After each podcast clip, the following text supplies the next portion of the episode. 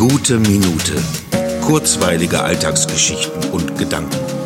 Mein Name ist Matthias Hecht und jetzt geht's auch schon los. Gehen wir Tauben vergiften im Park sang Georg Kreisler. Auch wenn ich als Stadtmensch keine besondere Zuneigung für Tauben empfinde, so weit würde ich nicht gehen. Ich bin zwar gegangen in den Park, aber nicht zum Eliminieren, sondern zum Musizieren. Nicht das Arsen hatte ich dabei, sondern meine Gitarre. Mit der saß ich auf einer Bank und habe geübt, ganz leise und zurückgenommen. Und es ist wirklich spannend zu beobachten, wie so ein Gitarre spielender Mensch auf Vorbeigehende wirken kann. Manche beschreiten einen kleinen Bogen. Mütter fordern ihre neugierigen Kinder Kinder auf, doch jetzt endlich weiterzugehen, und andere vergraben ihren Blick so tief im Boden, dass man dort unter der Oberfläche etwas Wertvolles vermuten könnte.